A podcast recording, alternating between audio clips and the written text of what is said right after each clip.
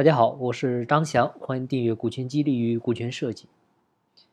张瑞敏呢说过，经营企业呢就是经营人，经营人呢最重要的就是经营人心啊。我们都知道，人心是多变的，人心叵测啊。那如何抓住员工的心？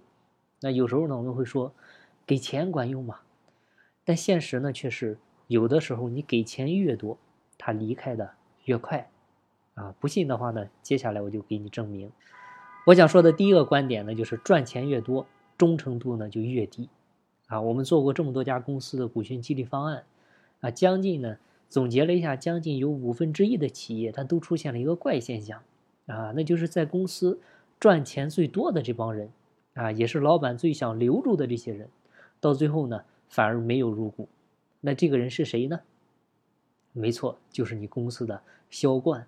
啊，那你不禁好奇，为什么呢？其实从人性的角度来理解呢，呃，非常简单。一方面呢，他的销售业绩越好，他的收入呢越高，啊，他越认为自己的收入是全凭自己的本事赚来的，啊，不是公司给我的。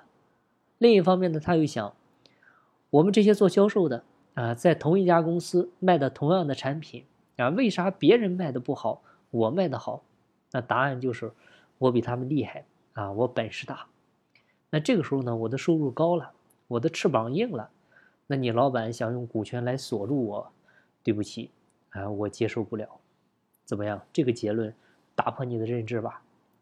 第二点呢，就是有句话叫“买车买房啊，员工骂娘”，有的企业呢就非常喜欢用给员工买房买车的方式啊来做激励。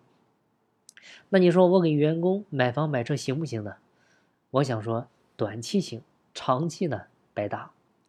对不起，结果呢还是一样打脸，不行。为什么不行？我给你举一个我亲身服务的一家企业的案例，就是有个老板呢想留住他公司一个跟了他三五年的一个高管，啊，就送给他一辆奥迪 A 六。这个高管呢拿到那个奥迪车钥匙的那一刻，啊，感动的是热泪盈眶。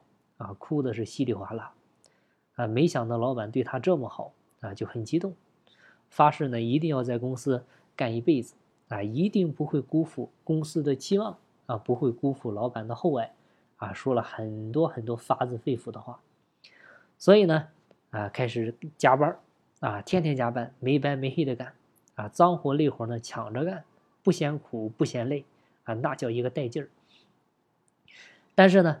三个月过去了，哎，这个高管呢，你发现他加班的天数呢开始越来越少了。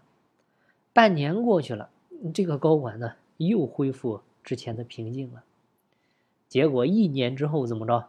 他竟然向人力资源部提交了他的辞职报告。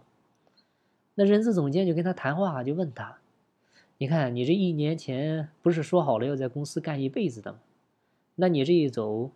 那老板这车，他不就相当于白买了吗？你猜这名高管怎么说？好，他说：“靠，怎么着？我跟他干了这么多年，难道还不值一辆车吗？”当人资总监把这句话啊告诉他的老板的时候，这个老板气得差点是因为高血压就过去了。所以呢，通过以上两个案例呢，我只想告诉大家一个结论啊，就是短期激励永远是做不到长期留人。不管你这个激励再大，它也都是打鸡血啊！当时呢，确实有用啊，比谁都激动。但是过段时间它就会一动不动，而且最要命的是啥呢？是它的副作用还非常大。你想啊，你这次买车，哎，你下次给他买啥？这个人呢，人性呢，他有句话叫“欲壑难填”，啊，欲望的沟壑很难填满，很难知足，很难满足。买了洋房想别墅，买了奥迪要宝马，胃口呢是越来越大，你怎么往下玩？所以怎么着呢？各位呢，我有一个观点，就是我们搞员工激励呢，一定是要打持久战啊，没有一步到位的激励模式。你想长期留人，就得长期激励。那什么是长期激励呢？很简单，按月发的是工资，按年发的呢是奖金，按终身发的。是股份，工资呢是短期激励，年终奖是中期激励，股份呢就是长期激励。啊，这就是我们为什么说时机成熟的时候，一定要让你的高管买你公司的股份的原因，因为再不买，他就要走了。好，今天的分享呢就到这儿，希望对你有收获。有更多股权或者管理方面问题，欢迎加我微信详细沟通。每天早七点，我也会在喜马拉雅进行直播。